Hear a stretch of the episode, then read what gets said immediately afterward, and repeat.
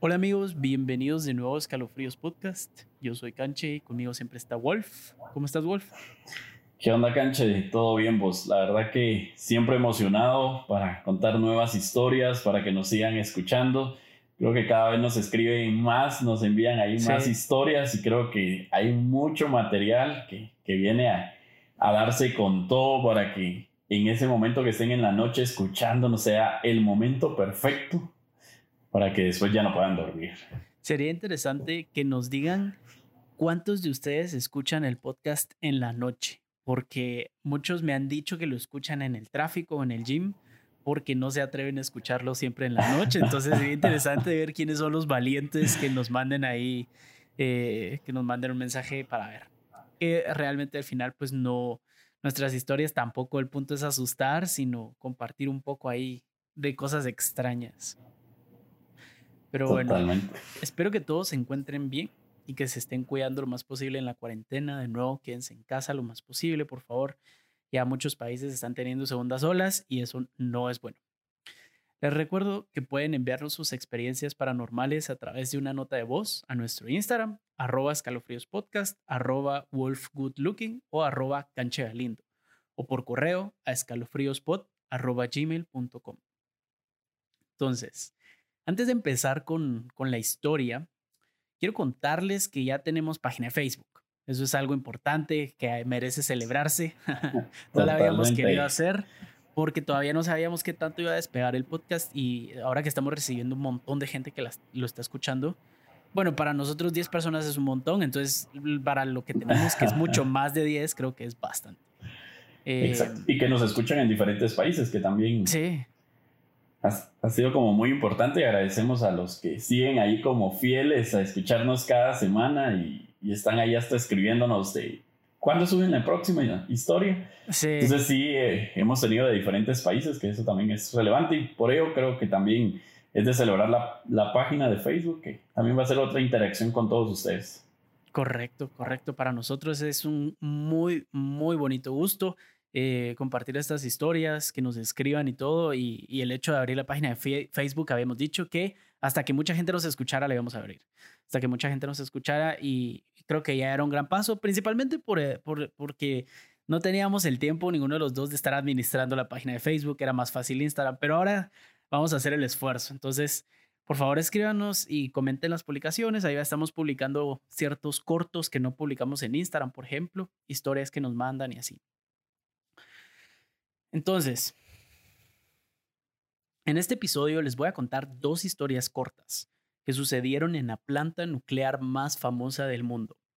Sí, hoy hablaremos del accidente nuclear de Chernobyl, o Chernobyl, específicamente del bosque rojo de Chernobyl. El 26 de abril de 1986, el reactor 4 de la planta nuclear Vladimir Ilich Lenin o Ilich Lenin, ubicada en el norte de Ucrania, estalló luego que se desestabilizara su núcleo. Esto provocó un gran incendio que voló las tapas del reactor y expidió grandes cantidades de material tóxico a la atmósfera. La nube de contaminación llegó a cubrir 13 países europeos y hasta parte de Norteamérica. Hasta la actualidad, es considerado el peor accidente nuclear de la historia, junto con el accidente nuclear de Fukushima en Japón en 2011, del que luego también contaremos historias escalofriantes porque ese es reciente y también hay ciertos fenómenos que se dieron ahí debido a la radiación que podemos mencionar. La cantidad de dióxido de uranio, carburo de boro, óxido de europio herbio, aleaciones de circonio y grafito expulsados, materiales radiactivos y o tóxicos, se estimó que fue unas 500 veces mayor que la liberada por la bomba atómica arrojada en Hiroshima en 1945. ¿Qué te parece ese dato?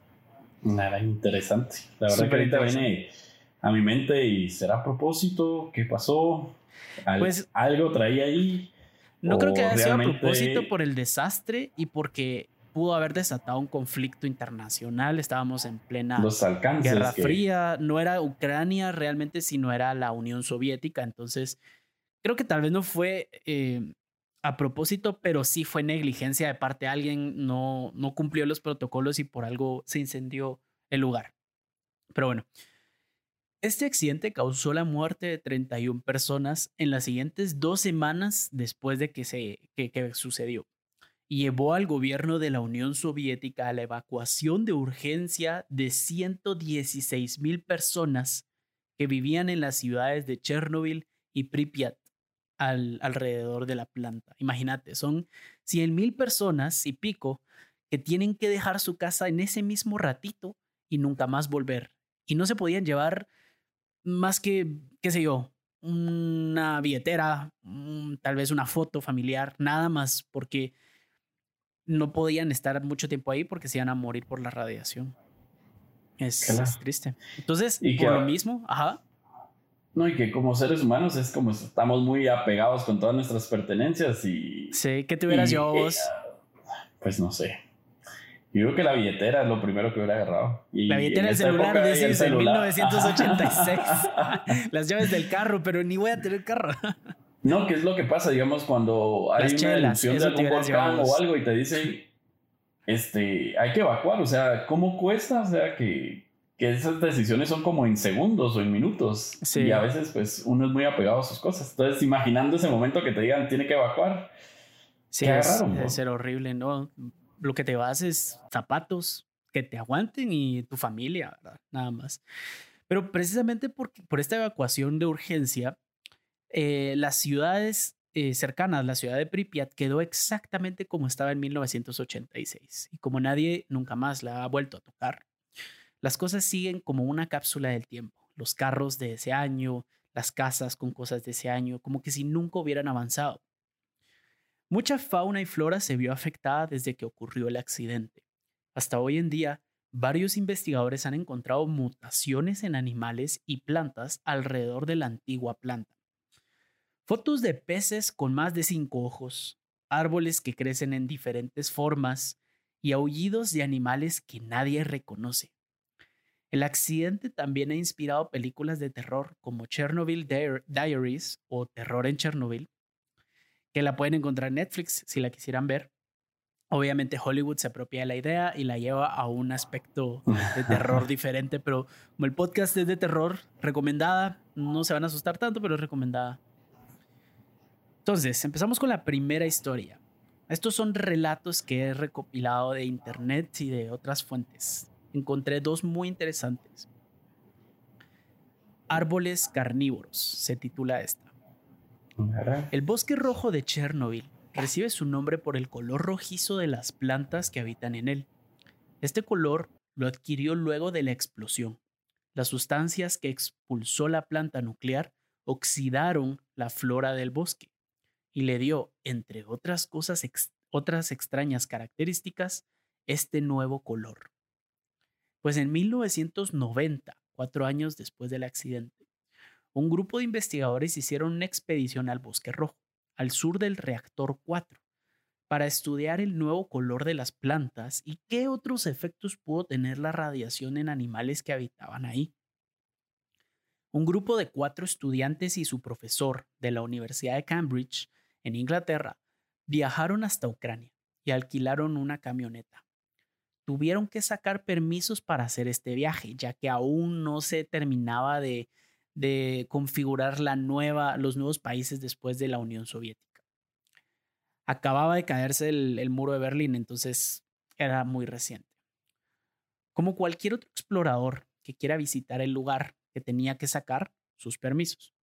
El plan era dormir en un hotel a 40 kilómetros de la planta y viajar en la mañana, ya que no era permitido y no es permitido permanecer más de 5 horas en un radio dentro del accidente, que ese es un radio de 30 kilómetros. Esto es por precaución de la gente, porque empezás a sentir picazón en la piel, te empieza a afectar poco a poco la, la radiación. No obstante, antes de comenzar su viaje, le preguntaron a la recepcionista del hotel qué recomendaciones les podía dar de seguridad para que no les pasara nada malo en el bosque. A lo que la señora les respondió, y citó, Lo mejor es que no vayan. Si van de cualquier forma, lo único que no deben hacer es perturbar a los árboles de ese bosque. Al escuchar esto, todos creyeron que la señora los estaba molestando, como que si les estuviera hablando con sarcasmo. Eh, el frío ambiente post-Unión Soviética contra, contra el Occidente. Al llegar al bosque, el equipo comenzó rápidamente a estudiar el tronco de los árboles y las hojas. Algunos comenzaron a recolectar cadáveres de animales pequeños que iban encontrando, como ardillas o ratones. Mientras que recolectaban datos, iban marcando los lugares por donde pasaban para que no se les fuera a olvidar la ruta. Hacían esto amarrando pequeños listones rojos a los troncos de los árboles. Luego de dos horas dentro del bosque, una de las estudiantes comenzó a sentirse mal, como si fuera a desmayarse por falta de oxígeno. Rápidamente el profesor pidió que la ayudaran y decidió que lo mejor era salir de allí. Mientras unos estudiantes corrían a la camioneta, el profesor y otro estudiante le intentaban dar respiración de boca a boca, ya que su corazón estaba latiendo cada vez más lento. Luego y, de y no se estaba aprovechando, ¿ah? No, no, no se estaba aprovechando Aclaramos. hay que aclarar. Luego de 10 minutos corriendo, los estudiantes que habían ido por la camioneta se encontraban perdidos. No sabían en dónde estaban y no podían encontrar la camioneta. Habían pasado ya cuatro horas y ninguno de los dos grupos sabía nada del otro. El tiempo recomendado de estancia ya iba a pasar y no sabían qué hacer. En eso, uno de los estudiantes encontró un listón rojo de los estudiantes que habían ido a buscar la camioneta. Y despreocupados por nada, no se dieron cuenta de nada más y decidieron seguir el rastro para encontrar a los demás. No obstante, aunque lo siguieron, siguieron el camino de los listones estrictamente, la ruta parecía ser diferente, como si alguien hubiera cambiado o algo hubiera cambiado los listones, o como si los árboles se hubieran movido. El camino los llevó a un claro en medio del bosque. En él observaron algo que los marcaría de por vida y que hasta hoy no podrían olvidar. El cuerpo de la estudiante que se había desmayado debajo de la raíz de un árbol grande, como si se la estuviese comiendo. Encima del cuerpo había algo todavía más extraño. Varios animales, ambos estudiantes afirman que no pudieron reconocer qué animales vieron exactamente, aunque uno de ellos asegura que vio lo que parecía ser una rata del tamaño de un pastor alemán y que donde debían estar los ojos solo tenía unos hoyos grandes por los que podían ver al interior del cuerpo del animal, como dos orificios nada más en vez de ojos. Ambos salieron corriendo sin voltear a ver. Luego de otras dos horas perdidos, lograron encontrar la camioneta. Ya habían pasado seis horas, así que sin pensarlo decidieron irse y volver con un equipo de rescate para encontrar al profesor y al amigo que todavía había quedado vivo con él. Aunque fueron con la policía a reportar la desaparición, en la comisaría del pueblo tan solo les respondieron, y cito, Mañana enviaremos a una persona al bosque, pero les avisamos desde ya que no encontraremos nada. Después de un par de horas, sus amigos ya no estarán y sus cuerpos no podrán ser encontrados. Por eso nosotros nunca nos metemos con los árboles de ese bosque. Fin. ¿Qué te pareció esa anécdota? Pues la verdad que me dejó con intriga eh, qué estaba sucediendo con esos árboles. Sí. Eh, venía a mi mente también como cómo estaba el cuerpo de ella, o sea, estaba desgarrado. pues no decía más que porque digamos lo único que explica es que tenía animales encima, entonces supongo yo que no dieron ninguna imagen del, del cuerpo porque estaba cubierto por animales.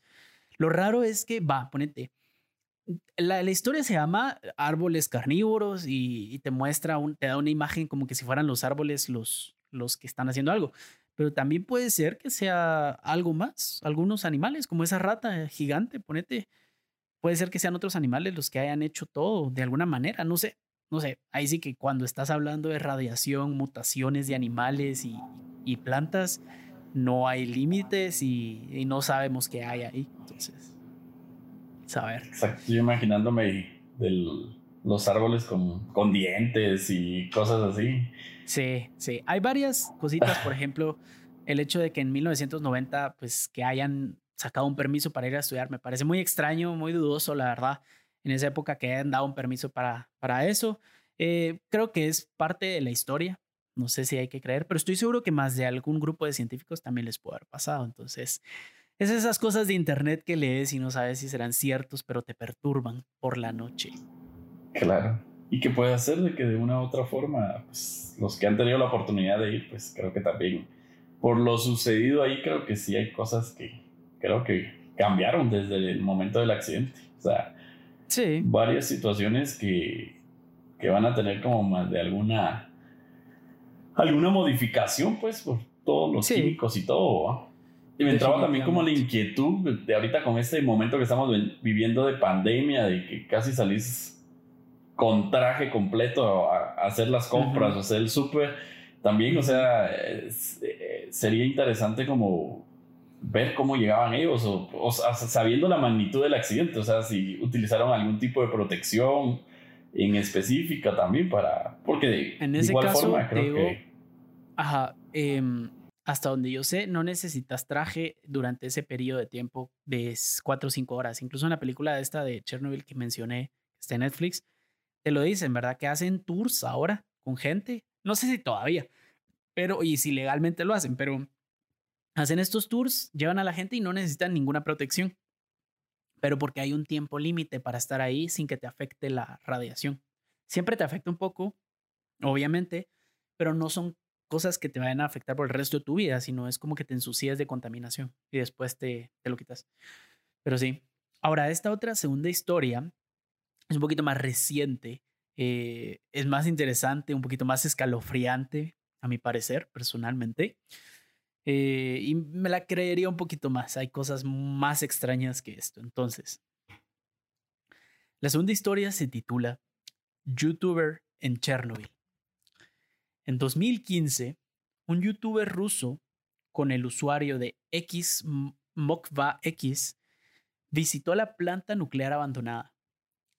El usuario no había sacado un permiso para circular en el área ya que no quiso alertar a las autoridades que su plan era quedarse a acampar cerca de la planta o en la planta. Comenzó a grabar en la puerta de la central. Dame chance vos, tengo que sacar a mi chucha. Me está molestando aquí.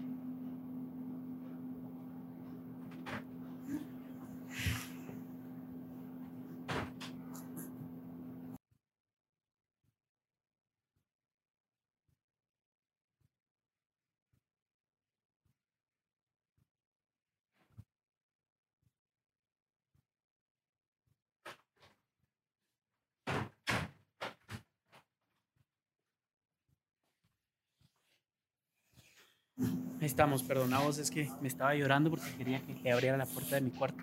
Ya se quiere ir a Ah, da. Em, ¿Dónde me quedé? Bueno, yo no he parado de grabar estas pilas. Comenzó a grabar en la puerta de la central. Detrás suya se encontraba uno de los reactores, deshecho y quemado por la explosión.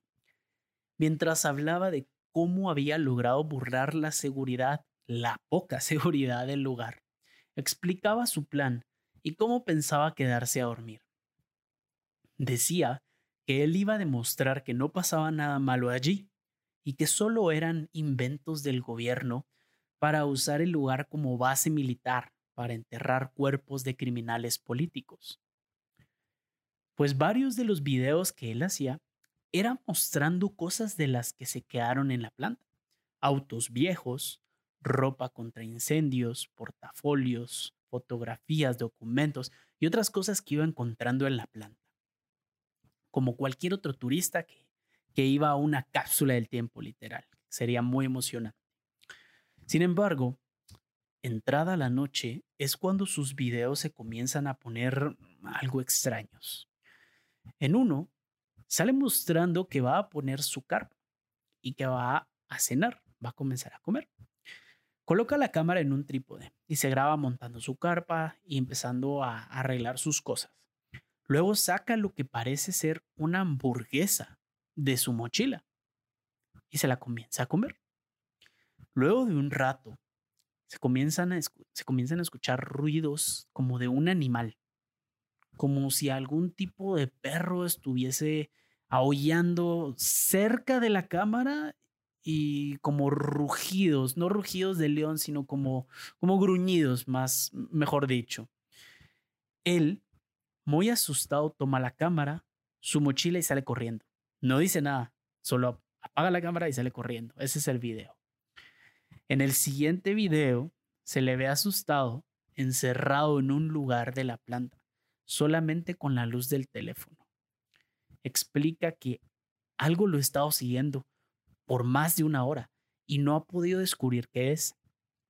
Dice que tan solo logra escuchar como que alguna clase de animal le gruñe y escucha como si algún animal de varias patas estuviese corriendo.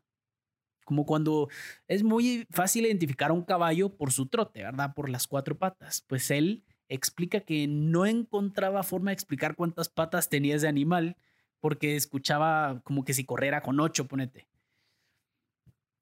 Finalmente, el último video de la noche se muestra frente de la cámara, sin camisa, ni la mochila, y embarrado de sangre y lodo. De su bolsillo toma un cuchillo y se sienta en la esquina del cuarto oscuro, frente a la cámara, y se nota cómo la cámara le está dando la espalda a la puerta, porque este youtuber se le queda viendo a la puerta.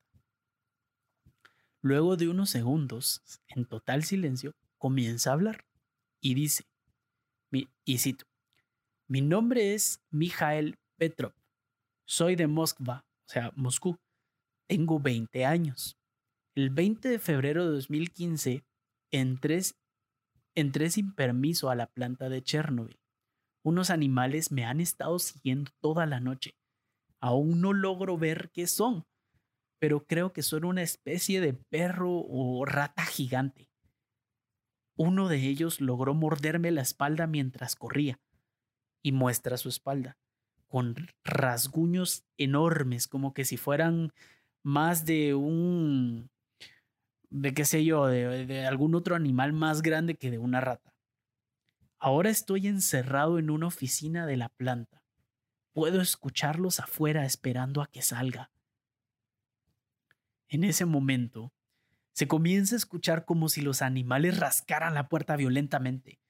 Solo se logra ver que Mijail se levanta, va ve asustado a la puerta y en eso se escucha que la botan violentamente, que cae encima de la cámara, la cámara se voltea y mientras ésta graba el resto del cuarto vacío, se escuchan los gritos de Mijail. Luego de 30 segundos de gritos y gruñidos, llega el total silencio. Solo se escucha como que si algo estuviera comiendo carne cruda. Diez segundos después, enfrente de la cámara, pasan las sombras de los que parecen ser unos animales arrastrando un cuerpo, aunque no se puede ver qué son. Días después, un grupo de científicos que miden los niveles de la radiación varias veces al año. Llegan a la planta y encuentran la cámara.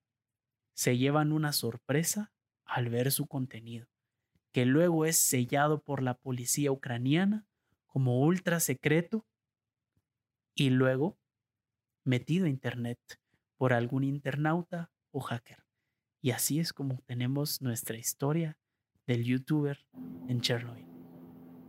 ¿Qué te pareció? La gran, chulos. Interesantísimo. Eso creo que sí es más creíble, macho. La verdad Eso sí me la creo, fíjate.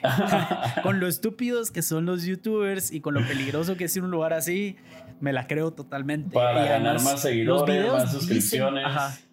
Sí, los videos dicen que están ahí. Nunca los subió, obviamente, porque pues al parecer se murió. Pero eh, los videos dicen que están ahí, que que están en, el, en la Deep Web. Si alguien los encontrara, sería genial que los mandara. Pero, pero me parece difícil. Si los guarda un gobierno, me parece difícil. hemos visto cosas más extrañas antes. ¿Qué te pareció al final? Secreto.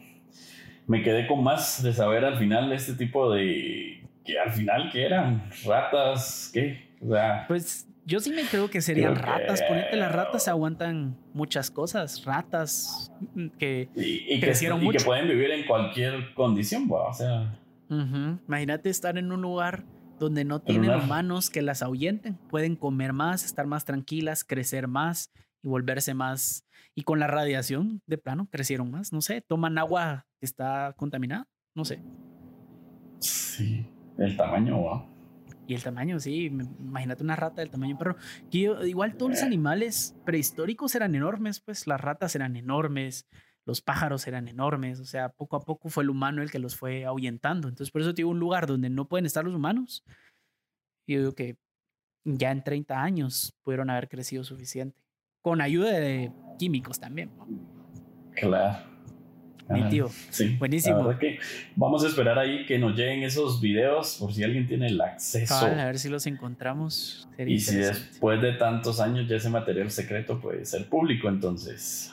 Y si igual, si quieren ver la película de Chernobyl, muy recomendada, o sea, para llevarse un buen rato. Es para pasarse un buen rato. Está en Netflix. Se llama Terror en Chernobyl o Chernobyl Diaries, creo yo en inglés. Nos escuchamos a la próxima. Ya saben, denle like, en, síganos en Instagram y ahora en nuestra nueva página de Facebook. Por favor, Escalofríos Podcast en Facebook, arroba Escalofríos Podcast en Instagram. Eh, estoy con Wolf, arroba Wolf Looking, y yo soy Canche, arroba Canche Galindo. Nos vemos a la próxima. Chao. Hasta pronto.